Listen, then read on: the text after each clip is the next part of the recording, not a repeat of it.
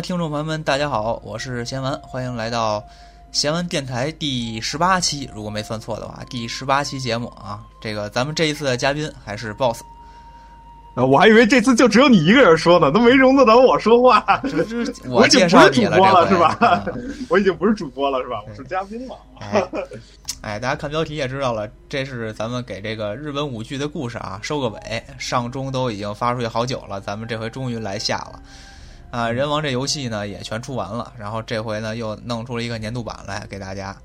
反正前两天我看了 Steam 版的那个年度版，还挺便宜的，比当时咱们买这个呃就豪华版便宜不少。然后但是，嗯，不支持键盘操作，啊 不不支持鼠标对操作，不支持鼠标操作，可能也是因为他这个从我觉得主这个机事儿移移植过去，他可能就是对这个兼容啊不太好做，或者是不知道怎么安排这几个键，可能你知道这个给我感觉就是什么呢？这个给我感觉就是当年我用我用电脑玩这个黑魂一的时候的感觉，你知道吗？这关就是真的真的真的，就是就是当时黑魂一有一一个评价，啊就是说如果要是说那个就是说手柄是黑魂一的灵魂，就相当于你用手柄啊玩。就真你才是真黑魂的，但确实是手柄方便很多。对是那会儿那会儿确实这会儿其实现在好多玩好多人玩 Steam 也都用手柄玩，Steam 也支持这各种主机平台手柄，呃斯呃不是 Steam 对像 PS 现在好像也是支持支持。我之前玩一啊直用 PS 手柄玩的，啊，PS 现在可能也行。咱们今天不讨论这个啊，然后咱们说说这个，今今天终于说到武防具了，对对说前面一直在说刀，对，对吧？哎，前然后面我我我觉得刀好像说的有点就是就是刀说的这个占比重大一点，是吧？对对因为日本的那些舞剧里边，日日本这个日本刀文化嘛，它是最深远的，应该说是。然后其其他的呢，有一些虽然也很有传承，但是相对的就没有刀那么有故事，所以刀说的就是最多。对，其实你看这个，就是原原来咱咱玩泰格的时候也知道，就是大部分就是这个技能全是刀上对的，对对。然后其他的都都都都少。然后那些后道馆武馆也都是学刀技的。对，今天咱们就讲讲这个，就是咱们就是道馆里边儿咱玩玩玩刀，然后老供着一个，是吧？就是对刀旁边老供着一个，就整个一个坐着的一个个，啊，坐坐着跟跟尊佛像似的，就跟那儿坐着，然后就是其实是一个全套整身儿的这么一个身儿铠甲，很很具威严，是吧？但是咱咱说这个聊这个之前啊，我还得先先再小说一个别的，就是说咱们上两期呢，虽然咱咱们这一直听众不多啊，但是很幸运呢还是有一个听众，这个给咱们纠了纠错啊，因为之前就是咱聊这个什么嘛，聊这个无论你说我什么，太谢谢了。对对对对对，给给我们互动，我们就非常感谢啊。对对对，特高兴啊因为什么咱这个之前我我咱说这长传派啊，然后呢，我当时就说这多音字我也不知道念长念长，哎，然后这这个这个网友啊听众他就跟我说，就是他写了一个日文，我也看不懂啊，我不会念日文，他就说通过这个日文应该念长，哎，应该叫长传派啊哎然后呢那个还有还有一把刀纠正一把，哎，对，还有一把刀是当时我说当麻国行嘛，就是那个刀匠是国行，然后他说这个呢应该念行，这俩都念错了啊，所以说呢，这个非常感谢这位听众啊，就是我实在我是真不懂日语啊，然后就是这个就就就是咱们闲闲玩的这个机器是国行的，他就他就老老老哎想着对对对你知道？是吧。哎，行，这个就不多说了啊。然后呢，咱们今天就进入这个今天的正题。刚才 boss 说这个武馆呀，包括现在好多日本道馆，就是就是练练刀术的这种，也都会供着这么一副铠甲，然后就像一整人似的坐着。这个其实有一个专门的名称，这个名称呢叫做当世巨足。当世巨当对当当世世怎怎么写？哎怎么写，就是这个当今世界，哎，啊，直译是什么呢就是现代就是现代现代的意思。所以其实就是说，这个当世巨族呢，巨族就是铠甲，直译过来就是现代铠甲。啊，就那么反而这个叫现代铠甲。对，这个我们看起来就是是是古代的，对吧？但是其实它是日本发展这冷兵器铠甲的集大成者的最后产物了，基本上算是。所以呢，长这样是吗？所以在那个 年代就长，成那样了。所以在那个年代呢，他们就管这个叫做当世具足，也就是说在那个年代的现代铠甲啊，我们要理解。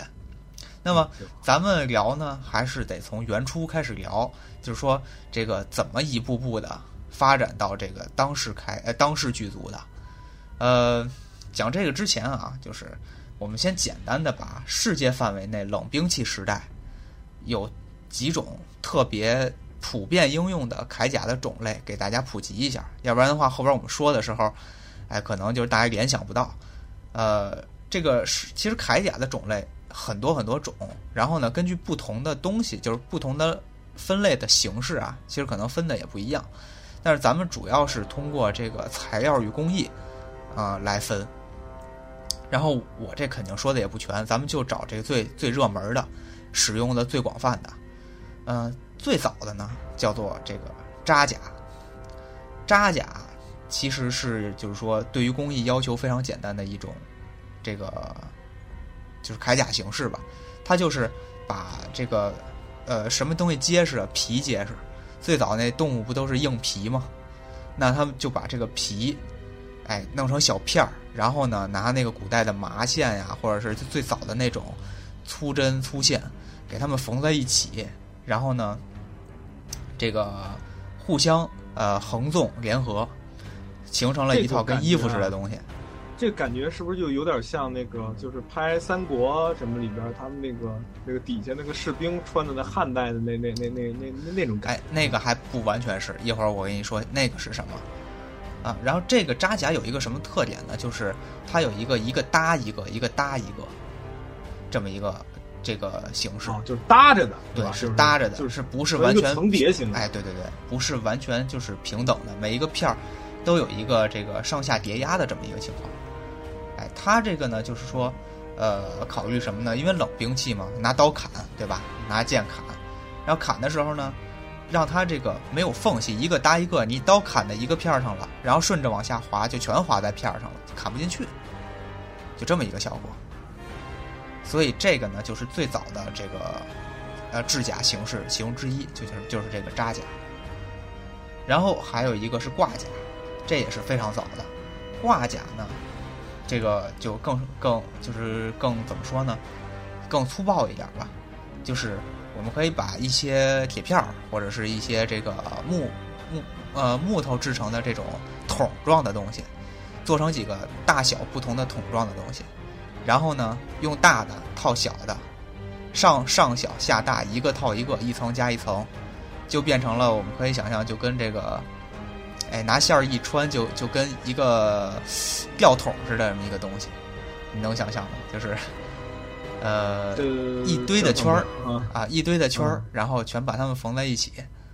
然后哦，下边的圈儿比上边的圈儿大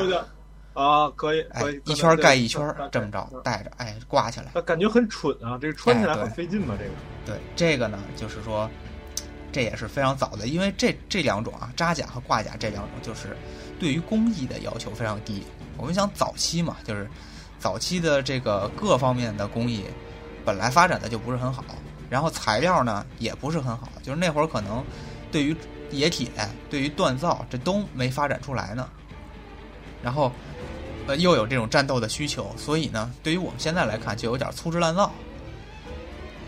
就是只要是最基本的符合其这种实的一个，意思就是把皮子跟厚皮子跟铁片挂在身上哎，对对对对对，就有点这意思。那刚才我们看到扎甲和挂甲，扎甲全是小的，挂甲可能是大块儿的，那就是这这么这么两个效果。当然，我这个说法很不专业啊，这个，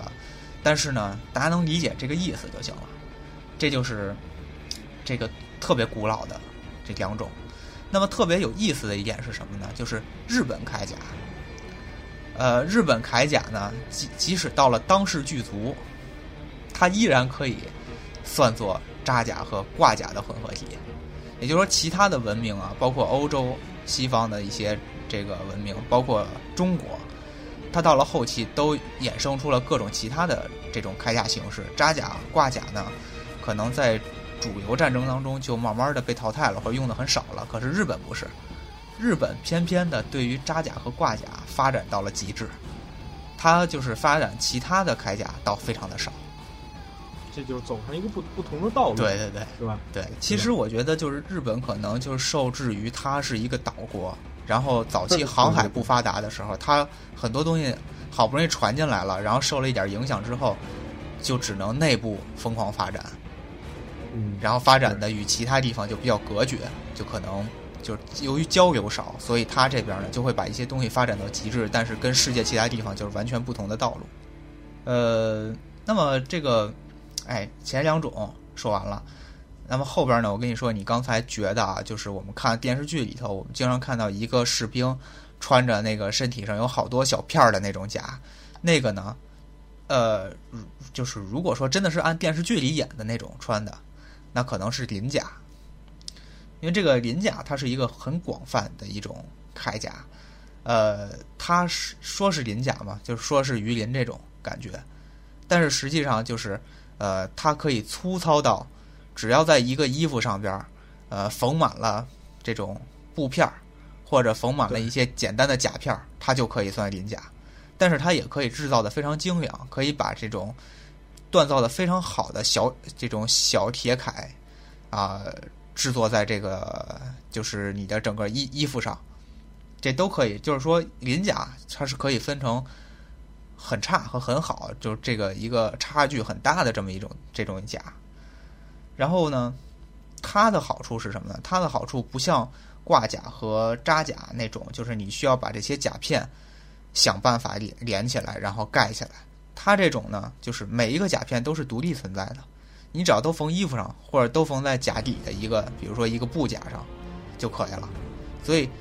这个对于制作的工艺来讲简单，可是这个对人的消耗很大。就你想你做这一个甲，你要把一堆小片往上缝，你得缝好长时间，你可能得缝好几天，你才能缝出一批来，或者缝出几件来，对吧？那你要这么说的话，那那那那锁子甲其实是最狠的吧？哎，后边我们还会说嘛，反正就是这个东西就是制作时间特别长，然后呢，它还有一点不好啊，就是它的防御力其实，在某些情况下还不如这个扎甲和挂甲。因为它没有叠加这么一说，那对砍一下正好砍份儿上，算你倒霉，对吧？你这个砍砍在两个甲片的份儿上，就可能砍进去了。这关键是你砍到甲片上，也有可能划到份儿里，哎，对吧？这也是非常重要一点，就是说你这甲片的形状，尤其是有时候铁片的形状，它是有弧度的。对呀，哎，你这一下正好被顺着 啊，顺着就滑进去了。尤其是你比如说下雨天砍，那不是就走这儿了，那不是对吧？对，是的。而且呢，这个鳞甲刚出现的时候呢，基本上就是说，这个冶铁业，呃，刚刚把这种铁铁甲片这种东西做出来。那么铁肯定是比早期的这个皮呀，或者是啊其他的这种东西要沉一些。所以说，鳞甲有一个更沉。哎，对，有一个缺点就是它沉，更沉啊。对。然后就是说，就是到这个链甲，就是你刚才说的链甲呢，其实，呃，它包含锁子甲，就是链甲更广泛一点啊。它这个，呃，其实是把很多的小铁链、小细碎的铁链，成这种双螺旋，就是咱们 DNA 的那个那种形状，双螺旋卷卷卷卷卷，然后再环环相扣，做成。这我感觉是，就是感觉是制作工制作最费劲的。对，这真的是对要求相当的高。啊，然后就我记得啊，就我记得是这么着，在中世纪的时候啊，就是一般的骑士，就是有骑士阶级嘛，嗯，就是骑士会拥有自己的产业嘛，但是就说传家宝，啊，你说传家宝，就是这一个一套锁子甲，甚至半套，有的锁子甲是那时候流行的锁子甲都很有可能是半套的，因为就是呃，就是脚部他们有可能就是一般不会再附甲了。就腿部的就往往往下半身就不会再附甲了，有可能是半套的那种。然后就是这种甲都是属于可以可以传家的，就不是说咱们想象的，就是说，就跟游戏里玩的是随便买砍一杂兵身上就能捡出一套来，不是，就是很少有人就真正骑士可能才有。但是这个宽啊，这个就是说锁子甲这个东西啊，其实也一样，它跟鳞甲呢有一个类似，就是说。可以特别好，也可能特别差，呃，这个主要体现在什么地方呢？就是其实是制作工艺，就是说我们刚才也说了，这个制作成本很高，就要做这个螺旋形，要把它们环环相扣。但是实际上它有很多可以偷工减料的地方，比如说你环的大小，比如说你螺旋之后这个连接液的地方，就是连接部多不多，然后还有就是就是这个呃就是层数，因为很多的链甲它可以是一个双层链甲结构，也就是说。呃，内外层的衣服，我们现在有的衣服是双层的，它这就是链甲，一般是双层的，能起到更好的防护作用。那么，如果给你做一个单层的，那它的防护作用就大打折扣。再来一个环大的，对吧？来一个就是直接对照照准了，一弓箭就可能杵进去了。对对，所以说就是这个也一样，就是它可能质量上的这种差距非常的大，但是它比前边那些甲有一个。都不一样的好处，这个好处就是前头那刚才说的那些甲都没有的，那就是柔韧度。对，哎，就是你这个人穿上链甲，你的活动可就方便多了。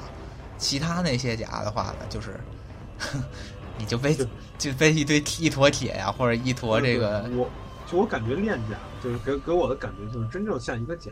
就是它真正是附在身人身上，是像一件衣服一样。对对对，它是它它比那那那些铠甲，我觉得肯定就是你如果要是穿上那些铠甲，其他的那那些铠甲的话，你就且不论就别的，就且不论它有多沉，嗯，就是它它肯定会阻碍你身体的活动。对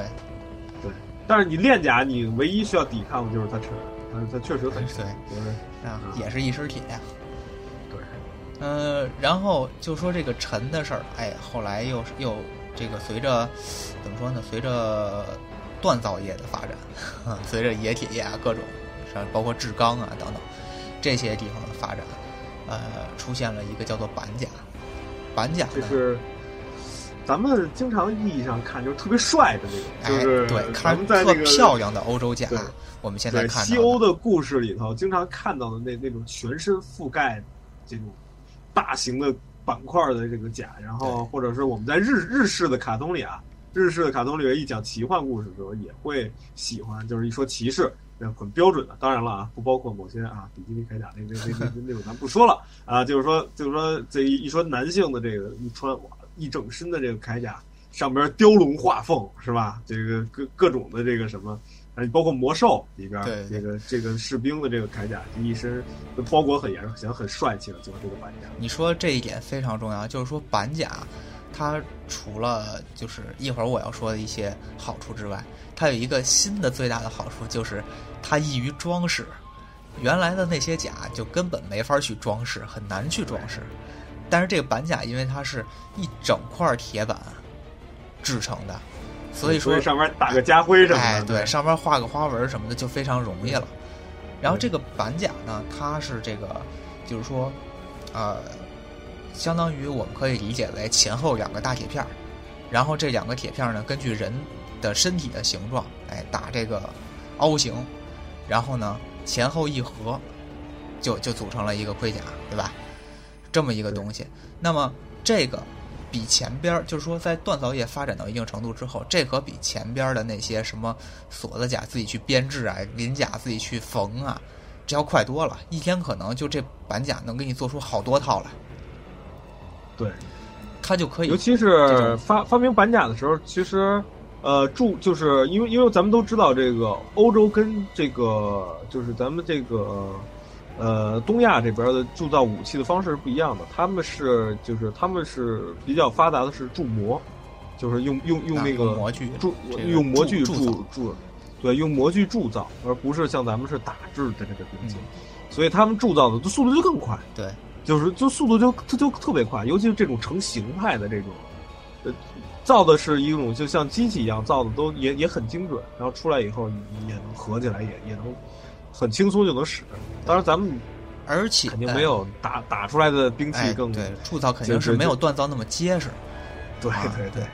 但是就是没问题，就是一般的商战场什么的，就是大部分冷兵器砍几下还是不会有太大问题。对，呃，最关键的是这个板甲，由于它可以是这个一一个铁片儿，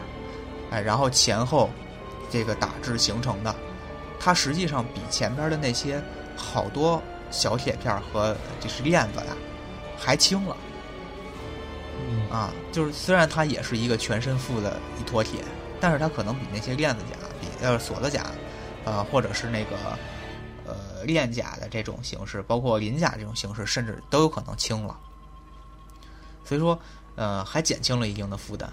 但是它的灵活性肯定还是没有链甲好，它毕竟是两块铁板。呃，我就是我我我认为它的灵活性应该比就最初的扎甲还要次，我觉得，对，我觉得还还还要次，呃，啊也有可能。嗯，实际上就是，咱们咱们一般看这个就是中世纪的时候，这个打法都有可能是就是先穿板甲，就玩先穿链子甲，外边再套一层再板甲，套一板甲，对，再套一层马甲。所以这个骑士下下了马之后，基本上就走不了道了。有对，就不不不，那那不至于。但是但是咱们可以想象，那会儿骑士估计是真正的骑士啊，就是就背背，就相当于身身上又背了一个人，就是相当于你就背着一姑娘，就是就背背了一百多斤东西，就是在在那个那会儿骑士应该是真骑士，那会儿的马应该多吧，就是呃，那会儿的马也应该是真马啊，那会儿这种甲，这种甲就是沉的话，一般有就是重甲的话，有一个差不多大家公认重甲的话，就是四十斤左右，或者说更沉。然后轻一点的甲呢，就是二三十斤的都有。呃，然然后里边再套上锁子甲，锁子甲肯定要比它贵，不要比比比它还沉吧，对吧？嗯，有可能。然后，而而而且还还还有一点就是你，你穿的你你你你骑的马，马身上也要有马甲，对，马身上也要挂马甲，所以这个这个那会儿骑士应该也是真骑士，马也是真马，所以就就是咱不得不佩服啊，就光能能穿上这些东西能动起来，确实也是。而且那会儿我记得有一个描述啊，我以前看过一个描述，就是那会儿的，就是兵器到到最后的时候是打起来是怎么样子的？就是，呃，这个人互相抡啊，嗯，不会死，就是咱不就不会就是你说直接被砍死，很难给打死？对，很嗯很难很难。然后就是一般的情况下，就是学就是技巧都在于摔上，啊，就在于摔跤上，你知道吗？就怎么把这人给绊倒。一旦他被绊倒了，就再也爬就不起来就失去行动力了，基本上就。对，就是完了，这个人就就就基本上再也爬不起来了，就因为他身上覆盖的东西就跟铁罐头一样，太沉了就是一个铁棺材，实在你让他你让他走可能可以，你让他挥动武器可以，你让他摔下去摔倒再爬起来很费劲。对，这时候一些就是他骑士的护从嘛，一些护从上来叭叭照着脖子这一看。对，就所以说，就从这一点呢，一会儿我们在单聊日本铠甲的时候，也会聊到，就是说从马战到步战之后，为什么会有一些改变和发展，就跟这有关系。这个重量实在是非常重要的一个因素。嗯、然后呃，说回这板甲，板甲从十五世纪初开始盛行，然后一直盛行到十七世纪初，横行了两个世纪，最后为什么衰败了呢？因为这个进行更新的更好的不，因为因为火绳枪出现了啊，这个其实不是说一开始的枪，咱们的这个板甲防不住，板甲一开始的枪它能防住，可是这形变它受不了，一打一坑。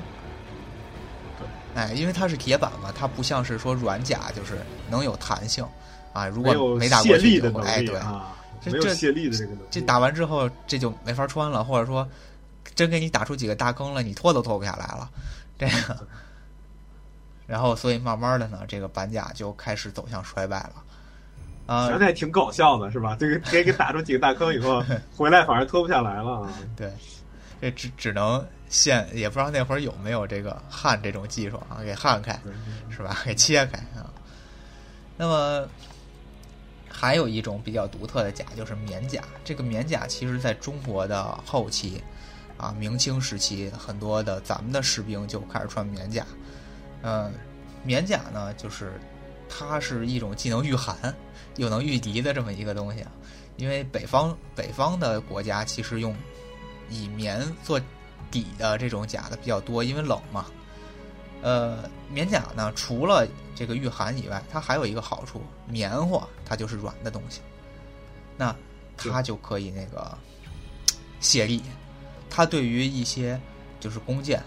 啊、甚至说早期的火枪，都可以通过棉甲卸掉。然后，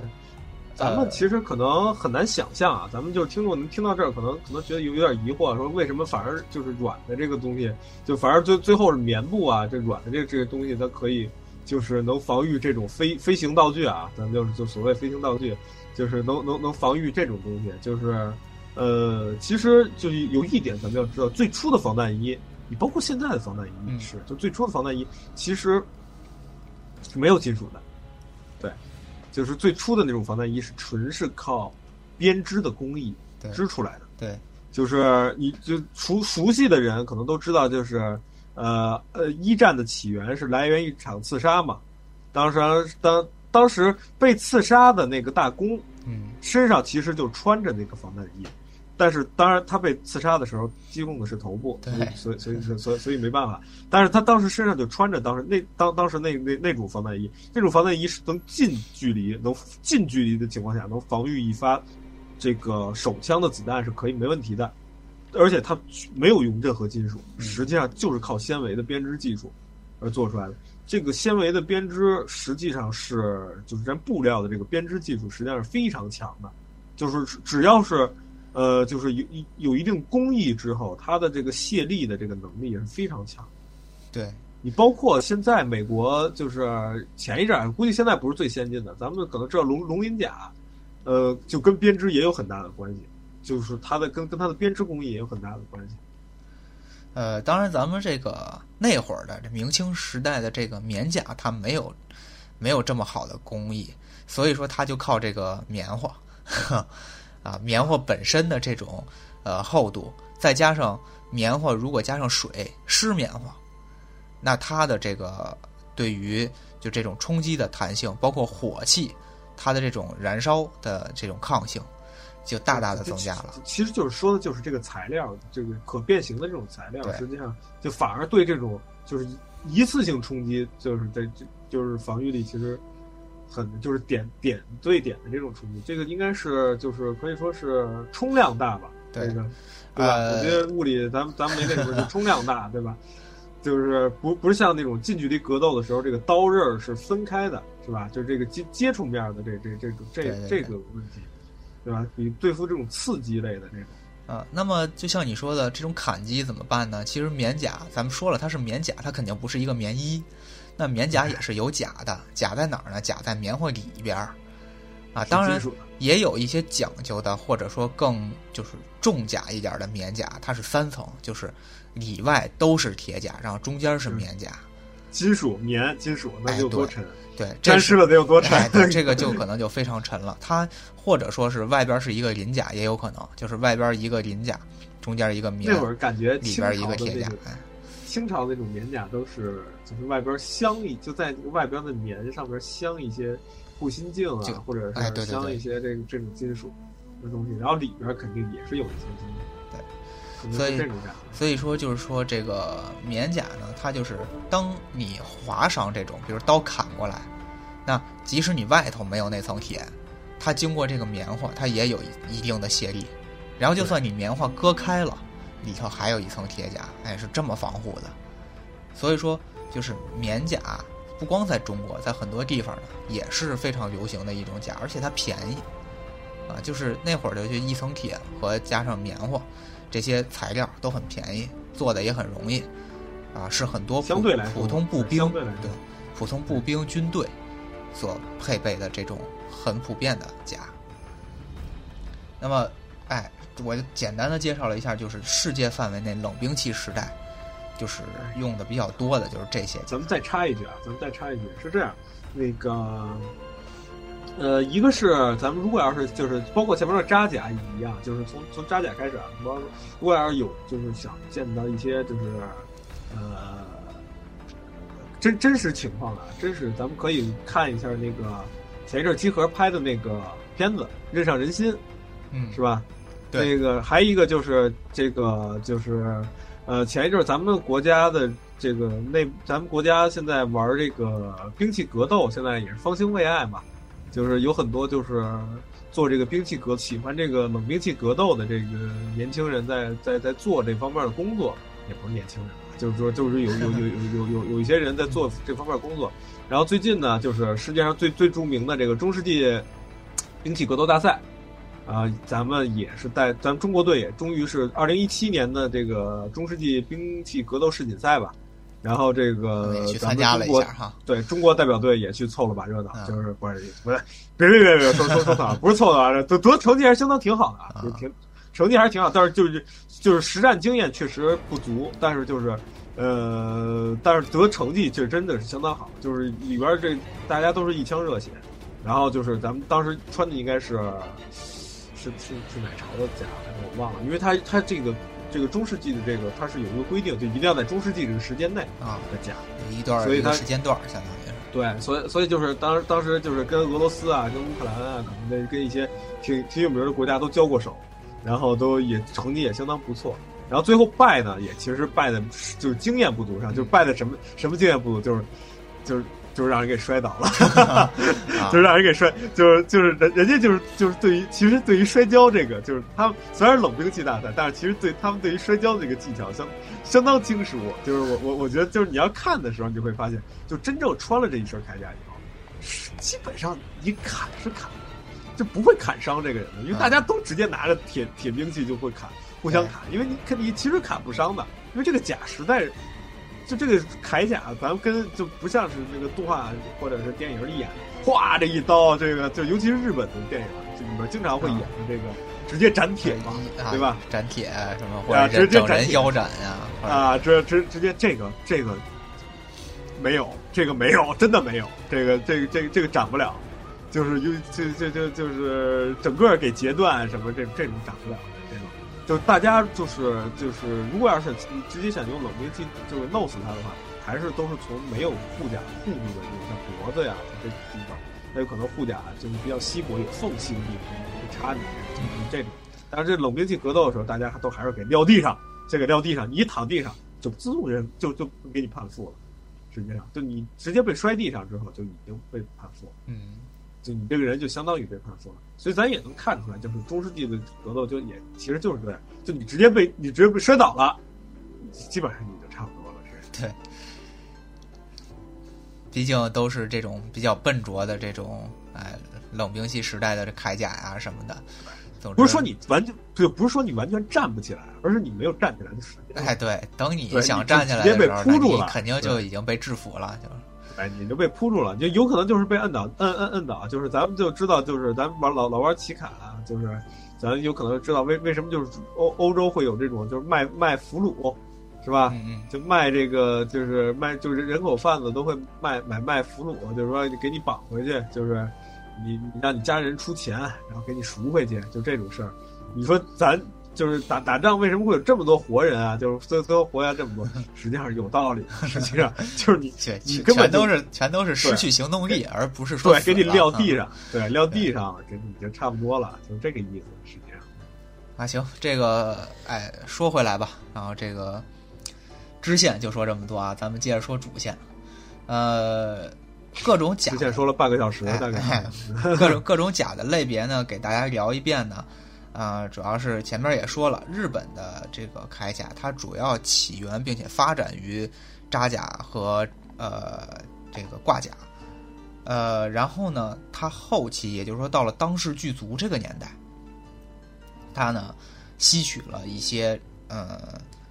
怎么说，应该是应该是板甲，嗯对，吸取了一些板甲的这种特点。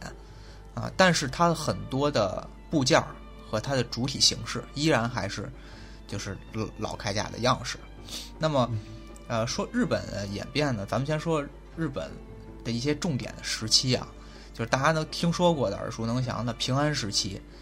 就是那个最早的哎，对，就是安倍晴明，对，特别特别早。然后现在很多传说都是平安时期的对就故事神话都是那会儿的。对，就觉就因为就据说那会儿是就就当然这都是据说啊，就就说那会儿日本就妖怪跟人是一块儿生活哈，对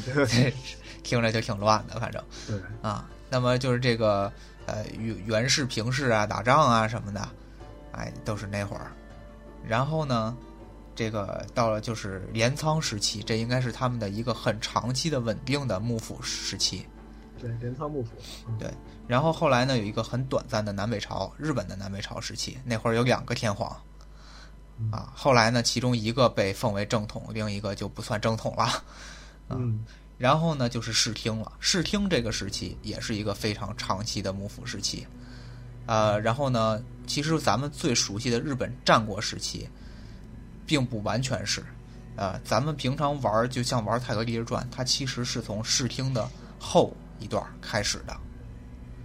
对，那么差不多是东汉末年分三国嘛，对吧？就是就是你你实际上没法把东汉完全和三国的这个就就完全分开，就最后就是处在一个很乱很乱。是基本上可以认为，就是说那个足利将军被三好三人众暗杀，就算是室町时代完全结束了吧？毕竟将军被暗杀了嘛。呃，然后就是战国时期，战国时期。到最后呢，有一段大家被称为“之风时期”，这之风就是织田信长和丰臣秀吉。那么，其实信长和秀吉俩人并没有真正的统一全日本，啊，一直也没有真正的统一全日本。但是呢，他们是基本统一了全日本。对，所以说那会儿还有闲有闲工夫跟跟跟中国打。哎，对对对，所以说这一段呢，很也是比较短的一段时期，作死的年代。然后这一段时间还有一个名称叫做安土桃山，那安土应该指的就是织田信长的安土城，对，呃，然后就是就是大家都知道的就是江户了，老老蛤蟆，就是德川幕府了，就是，呃，那么这个呢，就是日本的这么一个历史进程，啊，在这个整个历史进程当中，就衍生并且发展了日本的几种特别典型的铠甲。呃，这铠甲呢，就是有几个大类，就叫大铠、副裆、副卷、动丸和当世剧足，就这五个大类吧。但是副裆和副卷呢，其实也可以算成一个大类，那就是四个大类。呃，然后这个一会儿呢，我会挨个简单说一下，就这几种不同的东西它有什么样的特点。呃，但是我们先从时代背景上来看，就是日本到底怎么发展的。呃，刚才其实咱们介绍其他铠甲的时候也说了，这跟生产力非常有关系，对吧？你生产力在这儿呢，你就造不出更好的、更牛逼的东西来。你刚刚开始都拿木棍打的时候，还没有铠甲这么一说呢，对吧？所以最一开始呢，就是最简单的这种挂甲，因为挂甲好做，你找几个东西，几个桶一穿，套身上就行了。啊，然后呢，那个时候呢，就是穷人也可以弄得起嘛。你家里有点什么东西，你拿草席子编成这个东西，你套身上也行啊，是吧？但是这个挂甲虽然说简朴，可是它随着就是战斗的需求，就是你打着打着，你就会发现，哎，我这个地方老挨打，或者说好多兵死于这个地方挨打，我是不是在这个地方加强一点啊？哎，那个地方怎么怎么着，我是不是在那个地方加强一点？就是随着这样。它就有些部件慢慢的加上去，这就为以后大铠的形成奠定了一个基础。那么到了平安时代的中期，这个就随着各个阶级啊，你有钱人你就做牛逼的，没钱你就做简单的，各个阶级呢就慢慢发展出了各自喜欢用的铠甲。那么大铠、副裆、动丸这些东西就相继出现，都是在平安时代中期就开始出现了。就从最早开始就分开了，对。那么那个时候，因为咱们上次之前聊刀的时候，咱们知道刀分太刀、打刀了。那对，为什么分？因为早期是马战为主。那么马战的时候，你就会知道，那个时候很多的铠甲其实是为了马战设计的。对啊，所以说这个，呃，像大铠，一会儿我们会聊到，它基本上就是离开了马。你就站着等死吧，就跟 就跟那些笨重的铠甲是一个道理，就只能只能马上战，对，就基本上就这种感觉。嗯，然后呢，这个到了南北朝往后，视听啊，包括咱们战国，就会发现就是呃步战开始增加，或者是马步混合战斗开始增加，所以说对于灵活性啊，就是步兵的这种防御的要求就越来越高了。所以说像。动完复卷，呃，其实应该是复当，这这些东西呢，就是说轻便为主的这些甲就开始流行，那么以至于后来，这个当世巨族，他就要考虑轻便，他就不能完全继承大铠，因为这些将军、这些武将，他除了马上战争，他也要步战，啊，然后呢，还有就是到了战国后期，我们玩那《太阳历日传》。会知道有几个港口经常有那个南蛮人，对吧？然后来传教什么的。欧美的。对，确实就是说，从这个大航海时代嘛，大航海时代也是明朝那会儿，然后这个到日本这边呢，就是它也是呃非常的繁荣，所以说传来了非常多的西洋铠甲。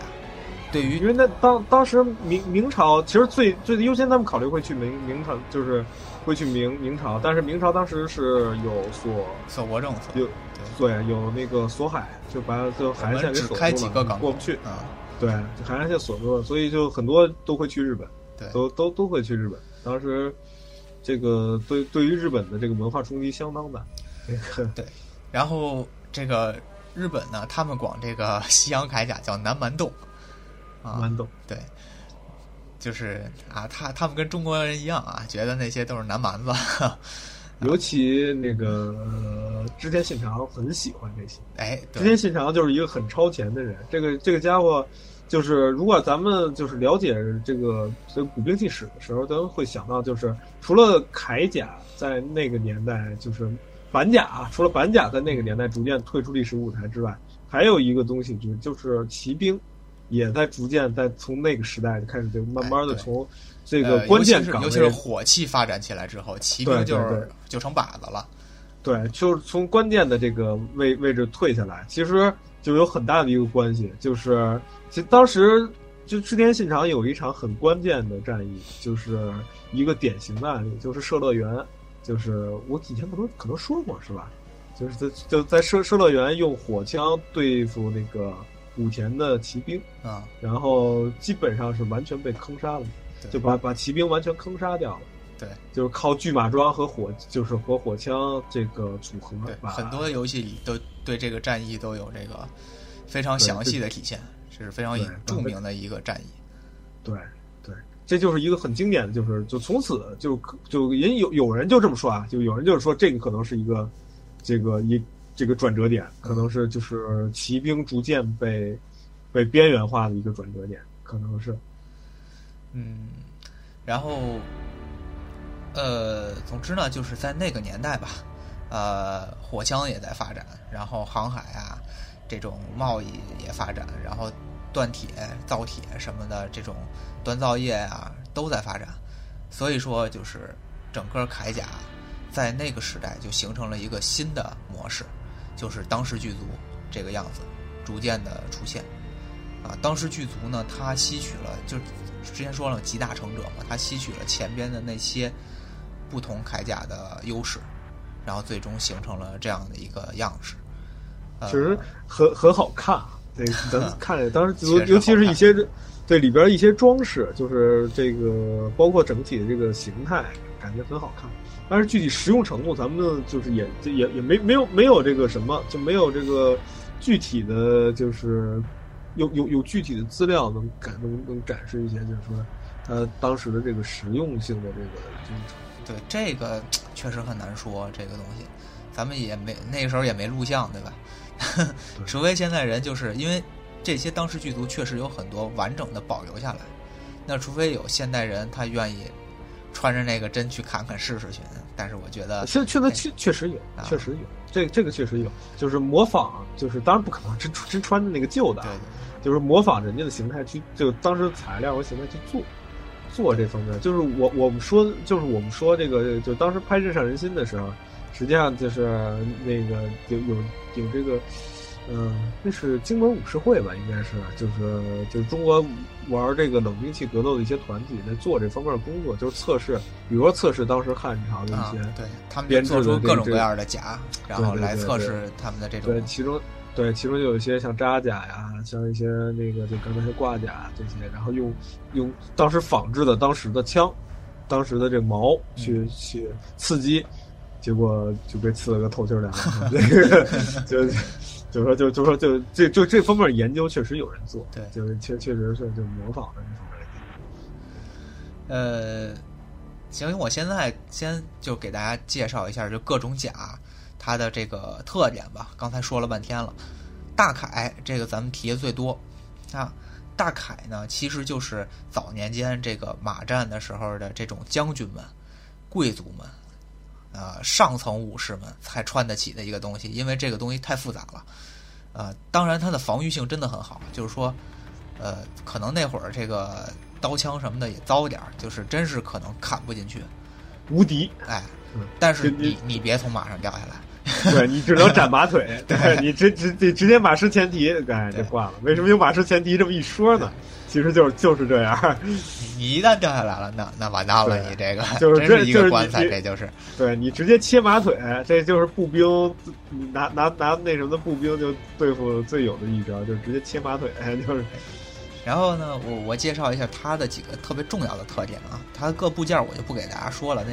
那十好几个，将近二十个部件，那也没什么意义。它有几个特别重要的特点，首先呢是这个序，所谓序呢就是呃，就是在这个甲呢，它一般都分成前后几片儿，对吧？然后咱得能穿呀，有的它这个套头它不一定都能套进去，好多的甲，包括这种大铠这种甲，它好多都是从一边开。啊，我们就就跟这个，就是一边装荷叶，另一边这个开开关口似的那种，它是这个有一边是可以开口的。你开的话呢，那你那肩膀就不能做成死的，对吧？你肩膀上呢，实际上是用类似绳儿的东西系起来的。这个系起来这个地方就叫序，啊，它有旋序、受序，就是前后的这两根绳儿。那么这个序呢，它就这个绑上之后，压在你的肩膀上。你就完蛋了。这个整个这个人穿大铠的这个人，他承受这个铠甲的重量，全都在这个序上，全在这肩膀上。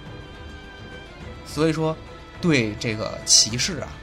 或者对这个武将要求也非常高，因为他不是全身负重，而是肩膀负重，就相当于扛着这几十斤啊。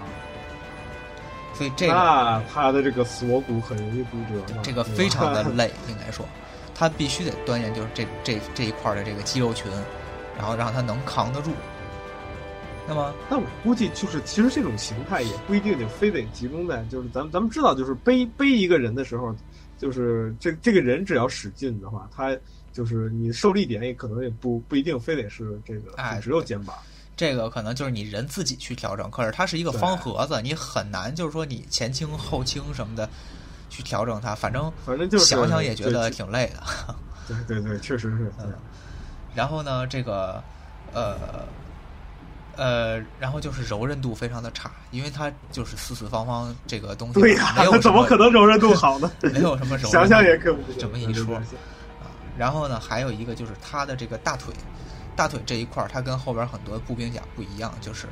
它没有大腿甲，而是用的草折。草折你可以当成什么呢？就是有点像屁帘子或者什么的这种。呃，它前后左右四片儿，或者有的是三片儿，可能就是没有后边的，就是左右前。就弄这个草折呢，就是说，呃，怎么说呢？就跟一个草垫子似的，或者我们的坐垫儿，哎，那那种形态，挂在腰上，然后搭在马上或者大腿上。就不再做单独的大腿甲了，因为你做了单独的大腿甲呢，其实没什么用。你穿着，然后你你骑在马上，可能这个很费劲儿啊，也硌马也硌腿。所以就其实腿部没什么防御，哎，所以大腿部可能防御比较薄弱，就靠这个草折，就是这样。嗯，反正总之，在这个就是说第三个特点吧，就是你刚才说这个。它也是后来与步兵铠甲的一个极大的区别，就是草折还是配盾，啊，这个配盾的盾啊是木字边一个盾牌的盾，它就是就是大腿防具的意思，啊，就是步兵铠甲一般就是有这个配盾，然后骑兵铠甲它可能就是草折，就是一个很大的区别。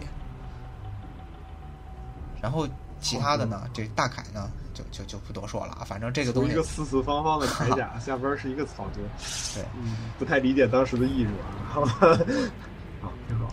然后再说这个腹裆腹卷儿，哎，这个听着呢就知道，就光保护腹部，这就是说刚才那个是一个极复杂，那这就是一极简化，就是就跟你坎肩儿或者一背心儿，它都不算背心儿，咱背心儿还有后背呢嘛，这是一肚兜，是那个。啊，这这是一个，就是那个，就是日日本现在也有，就跟就跟那个老老年人会穿的那种暖腹，就跟那个，哎，对对对，那个你看过《海贼王》里边那谁吗？那个啊，索隆穿的那个，你你你看见过吗？啊，没看见过。索索就是索索索隆穿的那个那个那那那个，就跟老老老老头儿会保着自己这个肚子不受凉啊，就会围一个这个，就只只在肚子上围一圈这个东西啊，好像。在日本的这个日语里的也叫腹什么，我忘了叫腹什么了。那个索隆就拿着这个东西去插刀，就就好就好像把刀别的这玩意儿在这这这个上面似的感觉。啊。呃，他这个还不一样，他这个还是除了肚子，其实也有胸口，也有胸口，对，也有胸口，但是就是说整个前半扇儿吧都有，所以说半扇，所以就是说，所以我就说这就跟肚兜似的嘛，后边不防御，后后边呢就是系上就完了，哈 哈啊，就是等于后边基本上没有防御，然后腿没有防御，这就是说你最穷的小兵儿穿上点儿。前边要说捅你一下或者砍你一下，哎，挡一挡，也不也不至于马上死。哎，对对对，就是干这个的。那副卷跟副裆有什么区别呢？副卷就是副裆加几个草折，它就适合这个。还是草折？哎，不是，他就我我我我我能问一句，这个草折到底是个什？就是到底是个什么材料做出来的？那这个就你可以自己做了，你可以弄铁皮的，对吧？你没准一开始它叫草折，它可能真的就是一草席子，对吧？这这都有可能。可是这个这个材料这个东西，它一直都是与时俱进的，这根据你你这个生产力的区别，对吧？啊，我我你说草折，我还以为就是它真是拿茅草编的，它就是个名字啊。啊，就是你说草折，它其实是就是也有可能是用铁片或者是用皮革之类的这种东西，就做成那种穗儿型的那那呃不是穗儿型，就是片儿型。你可以想象，咱们就跟咱们那个凉席。啊，就那种感觉的。你要这么说，你要这么说，我我我我我我觉得，因为你说草蛇吧，我就我就想象就是跟那个那个那个就是那个就草草裙舞里边那个那 那个东西似的。啊，我说这个东西，你不能上身穿着一个啊？对，我说你上身穿着一个这硬的铠甲，你下身搞搞这么一个东西，没有意义。你要这么说，你要说有可能是别的材料片的啊，它肯定得有一个阻挡的作用。对。那是我没有听清楚啊！这个回头咱们这个插图里头能看见啊，给大家上个图就更好理解。可以理解，那可以理解，嗯，那可以理解。然后这这就是腹裆和复卷，啊，再往下就是动丸。那是动动是什么呢？动体嘛，动体就是身体。那动丸呢，其实就是能防护整个身体的铠甲。那么它的来源其实就跟那个大铠同源。那会儿我也说了，就是说。你有钱你就往上加复杂的东西，没钱那你就简简单单的，对吧？凑合用。加到头了是吧？就加到头就把全身都覆盖住了。对，那这个冻丸呢，就是那会儿最早刚发展出来的时候，下级武士用的。它呢，就是呃比大铠少了很多结构，防御力当然肯定也就有所下降，但是它把最重要的身体这一部分全都包裹起来了。然后呢，随着后来这个马马步，就是马马战越来越少，步战越来越多，然后这个使大凯的这些武将呢，慢慢的也就觉得大凯你没法步战，所以其实到后来也就不是说下级武士喜欢用动丸了，而是说步战的武士都得开始喜欢，都都开始使用动丸了。动丸在这个时候，他的这个地位就有所上升了。而动丸呢，也是后来动丸和大凯都是后来当世巨族的一个重要的，就是演化的这么一个呃源头。那么动丸说完了呢，其实就是就是剧族了。啊，咱们老说当世剧族，现在其实可以把就是当世剧族和剧族归为一样的东西，也其实翻译过来就是现代铠甲和或者简单说铠甲嘛。那这个名字。其实出来的比较晚，就是“当世巨族”这四个字儿啊，这个词出来的是比较晚的，这都已经到了江户时代了。也就是说，这个德川幕府已经建立了，才有这个“当世巨族”这个名字的。只不过呢，呃，在这个就是知风时代，或者说战国时代末期，那些著名武将穿的，它已经是这个形式了啊。然后那个时候，只不过没有这个词儿。呃，可能那会儿只是管它叫剧族，这是我的一套剧族，但是可能不会叫当世剧族。到了江户时代，有了这个名字，那他们管那个战国时代的那些铠甲呢，呃，也起了个名字叫西剧族。西是昔日往昔的那个西啊，那就是说，就是那会儿的铠甲和现在的铠甲就这意思。但是其实他们的形式上已经非常相似，或者说干脆就基本一样了。那么。这个当时剧组呢，它的这个部件也非常复杂，其实加起来也得有个二二十种二十个部件左右，从上到下一套。那么，呃，但是它吸取了很多教训，而且也吸收了南蛮洞，也就是说板甲吧一些特征，然后就让这个原来臃肿不堪的大铠，呃，变得就是灵巧了很多，而且它的这个负重也不再是只是肩膀了，而是可以呃分到全身的各个地方。所以说，这个剧足吧，可以算是日本铠甲的一个最后的，就是极致发展到极致的一个结果，一个产物。呃，然后，哎，日本铠甲的发展历程就给大家捋一下。呃，接下来咱们说这人王人王嘛，对吧？其实我为什么前头聊这么多呢？因为人王里头铠甲的故事并不多，会提到啊，就会会提到一些，但是就是说，呃，跟原来讲刀的那些有很多的人物故事不一样。这个铠甲其实没那么多故事，为什么没那么多故事？因为人家那些铠甲根本不叫那名儿，哈，它不像那个刀，说这个刀叫什么刀啊？这个波油尖光，它历史上真叫波油尖光，可是。这个咱游戏里头好多这个铠甲给起的名字呀，纯是为了游戏好听，他起的。名字因为真真正咱们如果玩泰格的话，才会知道，就是泰格里边也有这这些铠甲，但这些铠甲就是就是大多数都是一般不不会自己穿是吧？我我我记得自自己是穿不了。呃，对，一般都是当礼物送。对，一般当礼物送，因为这这玩意儿很贵啊，这这一套。然后都就是到到什么程度？就因为很稀少嘛，一般，所以每一套铠甲基本上都有自己一一一一一一些就是特点，就是所以就按照这些特点给这给套铠甲会起名字，没错。就是就是这是黑的呀，或者是这上面有个鹿角啊，这上面有个金雕饰啊，就会就会就会加一个名字在上面。对，然后就最后以叫什么什么剧组。其实，然后咱们咱们现代人看就很很 很俗很土。这个其实其实这就很像是咱们看鉴宝那些节目。然后说你拿了一个花瓶儿，他就那专家一看，你这个什么什么什么什么，哎，对，什么纹儿，哎，什么什么什么纹儿，什么什么，对对对，最后是个瓶儿，杯啊，什么什么什么什么什么什么什么花纹大大什么瓶儿，听这个名字就是很专业，但是呢，就是没什么魄力或者没，哎，对，没意思。所以游戏为了咱们玩的时候有这种套装感，这种套装效果啊什么的，他都给你起了名儿，但是实际上人当年根本没有这些名儿。然后就比如举个例子，就说直田信长，咱游戏里叫霸王将军凯，对吧？然后 这个名字很很胡逼啊，这个名字起的很胡逼，说实在的。对，人人当时怎么可能叫霸王将军凯呢？给自己铠甲起一个名字。对对。实际上呢，咱们现在流传下来的谋反之意就不用说了，那就 对呀。咱们现在流传下来的直田信长的那身衣服，就叫南蛮洞剧足。因为直田信长刚才 boss 也说了，直田信长非常喜欢南蛮的这些东西，西洋的这些东西，穿的对，穿的就是南蛮洞，所以他就穿了一身这个南蛮洞的这个吸取了南蛮洞的当时剧组，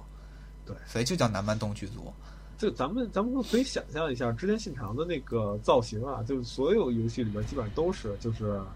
也包括很胡逼的游戏，也包括就是历史剧，就前一阵玩的那个那叫什么，呃，那个。是是是是是什么丸来的那个真天丸，真天丸对真真天丸里边织田信长也出来过一一一点儿啊，因为后来很快就死了嘛。然后那个就出来过一一一阵儿，就是他你一看就会就第一个印象就是底下是皮靴，就是然后身上会穿一个跟那个斗篷不是不是斗篷一样，就是啊对，就有点跟斗篷一样的一个大大长的风衣，然后就整个给人感觉很拉风的那种感觉，就是一些就。就就给人跟其他的武将不是一回事儿，就草鞋呀，就就就那那种武将都不是一回事儿，因为咱们知道，就是就当时不论是是当当时剧足还是什么，就脚这部分日本一直很传统，就是是那种绑绑腿式的那那那有点像草鞋，有点像这种对对对布鞋，就这种感觉。对对对，它基本上就是给人给人那种感觉，但是就是好好像就是一说起织田信长来，咱们就会想起这个有可能。有个靴子呀，就是或者说就更西洋范儿一点，对，更西洋范儿一点一个东西。反正整体时髦，对吧？对，整体感官就是很很很潮。人家这人家看人家那个之前大魔王，人家很潮，就看起来跟你们这帮 low 逼都不一样，就是这种感觉。然后我我举几个例子，就是说真实的咱们现在广义市场那些铠甲的名字啊。比如说毛利元就的，刚才咱说了，之前信长的叫南蛮洞嘛，南蛮洞剧组。毛利元就呢，这叫洞丸凯。哎，刚才咱说了洞丸，对吧？他这就是洞丸的形式发展起来，造出来这个对铠甲。对，然后像德川家康的这个啊，大黑头巾式样剧组啊，还有一个金溜图剧组式样。啊，这这就是金溜嘛，你就想，你想想，溜金的嘛，就是啊，溜金的，就是这溜金的，这应该就是说他后来后一段时期这个当上对，没没有什么实际意义，就是的，对。然后这个本多忠胜那是人形高达，对吧？他的这个帽子叫鹿角斜立兜啊，他咱们游戏里也看见了，他那个盔甲头头盔上有一个鹿角，然后呢兜呢，这个兜啊，其实现在咱们是这个。裤口袋啊什么的，这这意思，其实当时就是，都就是这个头盔的意思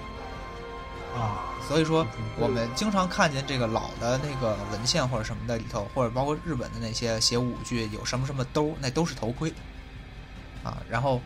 鹿角斜立兜啊，就这这就是他那头盔。然后呢，这个黑丝威动丸剧族，这这就是这个本德忠胜的铠甲。所以说。一点都不炫这些名字，哈，它就是纯是描述性的，就告诉我们它这个剧组上长什么样。对，有一个特点描述。对，啊，所以所以说呢，就是说这次呢，咱们说游戏里的这些铠甲呢，它的故事性可能就没有之前咱们讲刀什么那那么强了，哈。呃，但是呢，也不是没有啊，咱们下边就就说几个，就是有有稍微有点意思的。呃，先说说游戏里头还居然有几套大铠，哈，我们知道大铠它穿不出来，可是呢，游戏里头还是给了我们几套大铠。嗯，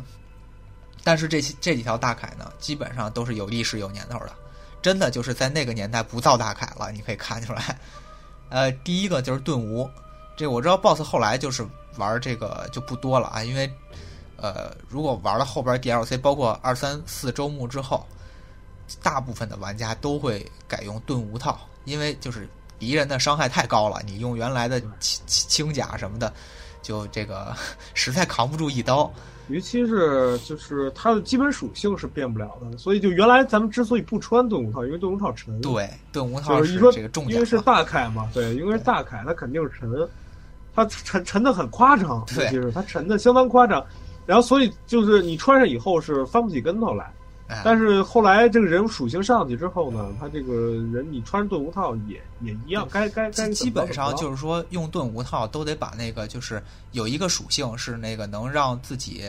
扛的力量增加的那个属性，一般都要点到满，点到九十九，然后穿这个盾无。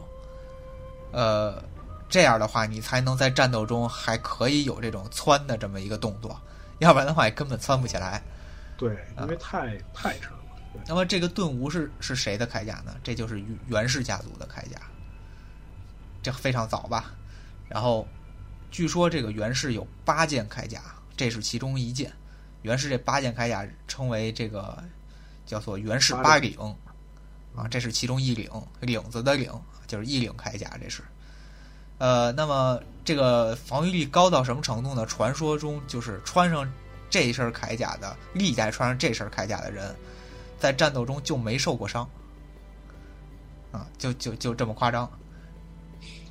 然后后来呢，就这个被传到了武田家，就被武田家视为传家之宝，这么一个东西，啊。但是呢，就是你真别穿出去，穿出去，我估计就走不动道了，啊。对 对。然后呢，这个还有一套大铠，就是怪童丸，怪童嘛，坂田金时，这一看就是这种大壮型角色，他穿的就是这种这个大铠。然后，哎，他这套呢，咱们当时说过，这个，呃，童子大鬼嘛，童子切安纲是那个他们一块儿去杀那个九吞童子嘛，对吧？对。那么，这个怪童丸的这身铠甲就是杀九吞童子得到的战利品。也就是九吞童子会穿这，你想九吞童子是是什么人物？不是什么人物，是什么妖妖怪？你想想，什么怪物？就是他穿他都能穿起来的这这这这个战甲，你想想是是。什么德行？你就想想吧。然后游戏里头还一大壮，就是那个老黑，那黑武士啊。黑武士不算大壮吧？他就是是个但他也不算是明显也是一个力量型角色，对对，他是个力量型角色，看起来但并并不并不那么夸张，就不像是。对对，就不不像怪怪，你不像坂田金石，坂坂田金石就是看起来就很夸张，你就看起来就是一个胖子，很灵活，然后对。那么这个这老黑呢，他穿的这身漆黑套装呢，就也是也算是一个大铠，但是我估计这没什么来由啊，这就是游戏给你安的，咱就这么一提。还有一个有来由的呢，就是剑豪将军铠。那剑豪将军就是视听幕府将军嘛，那他的这个大铠呢，我估计他最后也不穿。这就是祖传的象征，这就是这身铠甲是这个从足利尊氏就开始传，也就是说足利幕府的这个开头人这一块儿传下来。到义辉，嗯，哎，就传到对传到一辉，最后被三好三众暗杀了，然后这个就不知道后来甲怎么着啊？甲甲怎么着也也很难说，因为那会儿甲都是按名字这么叫的话，其实也。不一定就流传到谁那儿，对吧？对对，呃，这个就是游戏里头就这么几身大铠，因为大铠这东西吧，确实不好穿。当然，呃，游戏里头我统计一下，大概这个套装应该是有三十五六套这样吧，啊，就是有套装效果的套装。但是其实还有大部分就是没有套装效果，但他们也都有统一名字，一套一套的，那里边也应该有大铠。那我就不说了，咱也就不聊到了。那都是游戏为了让咱们丰富这个游戏的选择才设计的，对吧？呃，然后呢，除了这个重的大铠，咱们再说说轻铠，就是游戏里出现了几个布甲，哈，这几个布甲呢，所谓布甲，其实就根本不是甲，就是衣服。有几个套装，它根本就不是装甲。那么谁不穿装甲呀？其实就这么几类人啊。一个就是谋士，